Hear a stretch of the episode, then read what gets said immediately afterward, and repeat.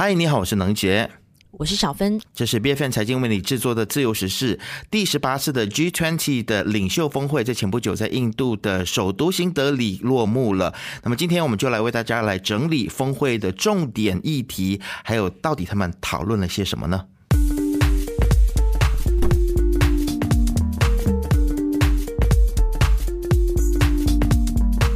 九月九号到十号，在新德里召开了为期两天的二十国集团峰会，吸引来全球的目光哦。那同时呢，也因为习近平的缺席，普京又深陷这个乌克兰战争，遭到国际法庭通缉泥沼，让印度总理莫迪就成了这次 G20 的焦点人物哦，也成为了一场见证印度崛起的会议，成功的把印度定位为让全球南方发生的倡议者。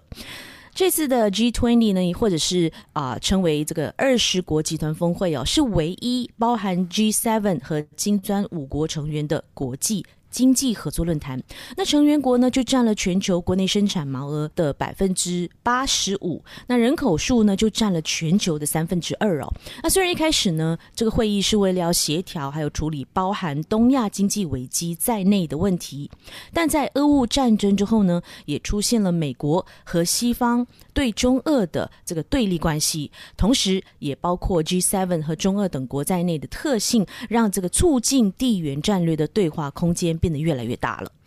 但是，其实这一次的 G 二十的这个轮值国的印度呢，很像。为了这一次的这个峰会呢，在国内他们造成一些人道危机啊，因为他们在当地呢就不断的去布置，然后处心积虑的要来迎接各国的政要啊，因此就进行道路改造，然后喷泉啦、雕像是随处可见。那么就连街头的艺术呢，也以二十国集团峰会为主题啊。那他们也为了为了要美化市容，为了要遮羞，所以呢，政府就大力扫。荡贫民窟，数千人被强行驱离而流离失所啊！听到这里，大家是不是也觉得似曾相似呢？就是包括了在之前在中国举办大型的会议呃，或者是奥运的时候，也是很像有发生过这样的事情。那么这一些被迫流离失所的人呢，他们就向高等法院来寻求庇护，但是呢，他们遭到法院裁定他们在政府的土地上面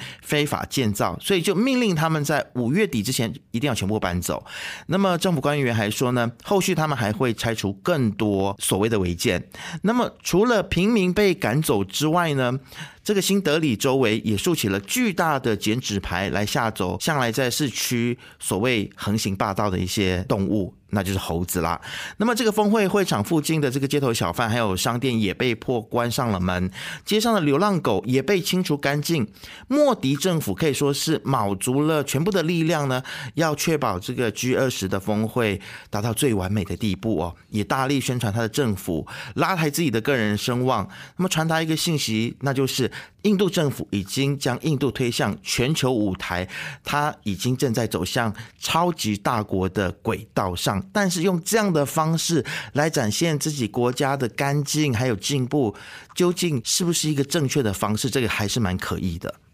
嗯，那我们可以看到呢，这次莫迪好像还蛮成功的哦。这次的这个峰会呢，可以说要让他啊收获满满哦。除了和巴西、南非、印尼合作拟定对领袖声明的草稿之外呢，他也取得包括美国、德国等这些大国的支持，让拥有五十五个成员国的非洲联盟 （African Union） 成为了 G20 的常任成员，代表提升到这个欧盟的同等的地位的一个概念哦。那这不仅仅仅代表 G20 可以拥有更多元的声音了，对总理莫迪来说呢，也是一个重大的外交胜利。因为大家都知道，说他明年二零二四年就要面临全国选举了，要啊力求能够第三届再连任哦。可以说，也借用这次的 G20 峰会的主办权来提升莫迪自身的国际政治家的形象。然后在这次的 G20 的最后一天呢，这个所谓的新德里领袖宣言呢，很像也在证明着说，印度在争取 G20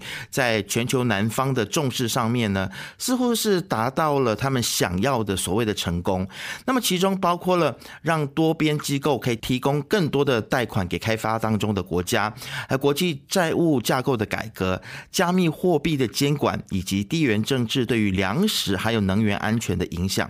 但是唯独针对乌乌俄战争的部分呢，很很像让大家蛮失望的，因为这个宣言还是只是停留在很表面的呼吁啊啊，呼吁什么呢？就是希望终止军事破坏，或是对于这个乌克兰基础设施的攻击啊，希望和平解决冲突，但却不点名任何一个国家。相比较之下，去年在印尼巴厘岛举行的峰会呢，各国虽然大家都意见不太一样，但是大部分的国家呢，都是一致谴责俄罗斯的入侵行为。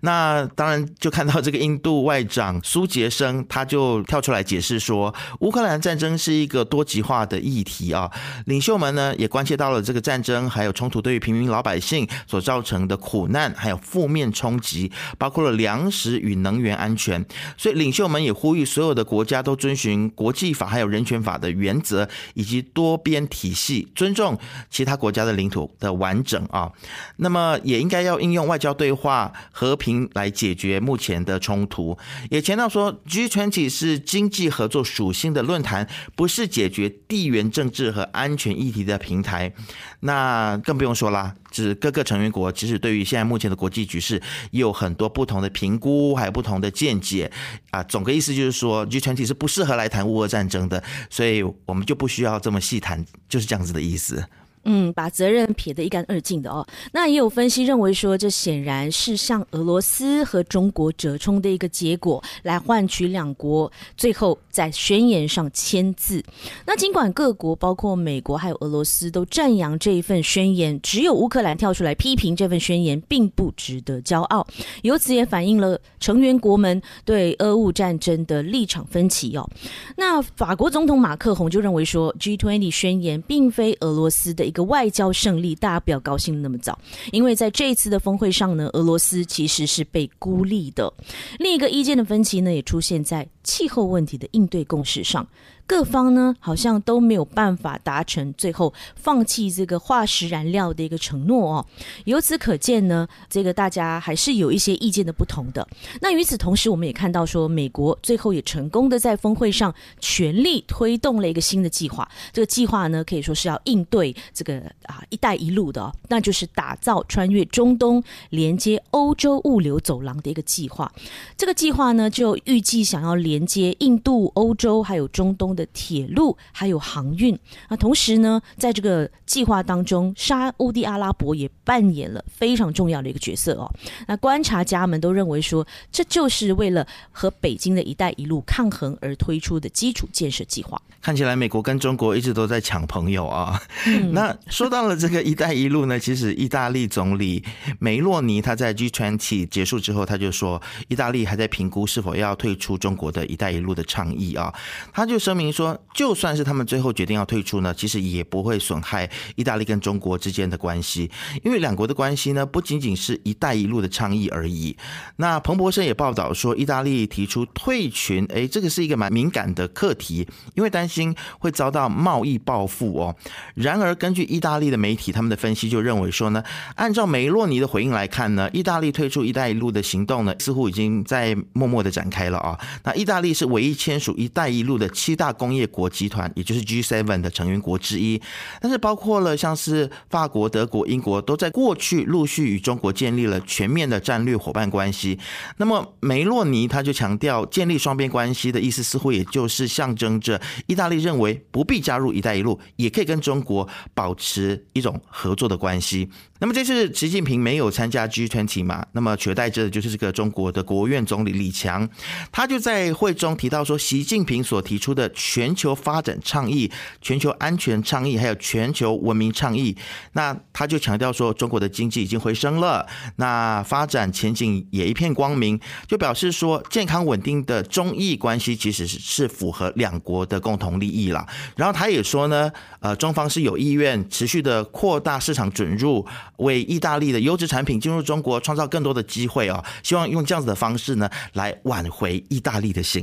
我们也看到另外一个有趣的现象，就是拜登他出乎意料的在 G20 结束之后呢，诶。就宣布说他已经和中国总理李强在新德里举行了高级别的会晤。但是呢，有趣的就是根本就没有看到任何的报道，而且拜登之后呢也没有透露出更多的细节。那美国的白宫国家安全顾问沙利文呢就对媒体说，美方并没有安排拜登和李强接触，也就是说这次的会谈意义可能不大。那有分析说呢，李强和他的前任李克强不一样的就是，作为习近平的亲信，他的权力是完全来自习近平的，所以也就是说他不能够亲自的来决定自己的行动。那这次的会面究竟是偶遇呢，还是有获得习近平的首肯呢？照目前的局势来看呢，中方对美方可以说充满敌意嘛，应该是拜登主动的。加上我们在呃很多的会议上都有看到很多西方领导人呢。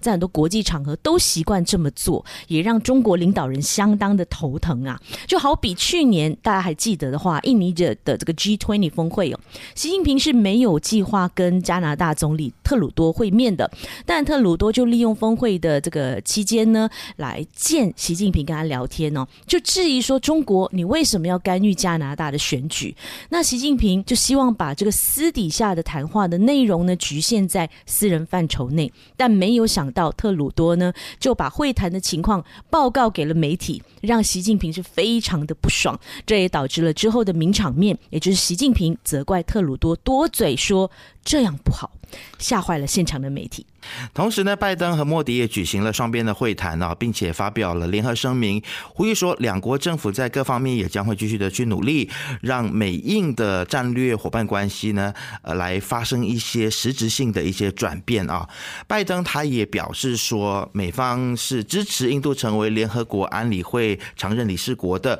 而且还承诺说要在很多的领域加强合作，包括了像是贸易、晶片、量子计算等等关键的。新兴技术领域哦，那还有的就是包括了像是供应链、核能、可再生能源、教育等等，可以算得上是全方位的要跟印度来合作起来。印度的大学也跟这个美国的大学联合会呢签署了备忘录，那将会成立所谓的美印全球挑战研究所。那么其实印度跟美国还设立了两国联合工作小组啊，这个重点将会关注开放式无线电接入网，也就是 Open RNA 领域的合作。以及这个五 G 甚至是六 G 的技术的研发，主要就是希望能够代替中国的电信巨头华为的设备。那看得出来哦，针对这次的 G20 峰会呢，印度作为全球第五大的经济体，世界人口最多的国家，虽然经济规模和中国相比呢，还是有一定的差距，但由于现在我们看到近几年呢，中国经济是处于下行，投资前景充满很多的不确定性之际呢，印度就立马出圈，成为了各国另类的一个投资首选。相信呢，我觉得这也是我们东南亚国家的一个契机哦，也许我们可以采取。更积极一点的动作，来加紧和印度的合作关系，取代中国成为合作还有投资的另一个新选项。那不知道你有什么样的看法，都欢迎你来留言，跟我们一起来分享。自由时事是 B F N 财经制作的节目，你可以在财经的网站 c i g i n 的 M Y B F N 的网站以及 B F N 的 App 以及各大播客平台，还有 YouTube 听到我们的节目。自由时事，自由聊时事，让你做出正确决策。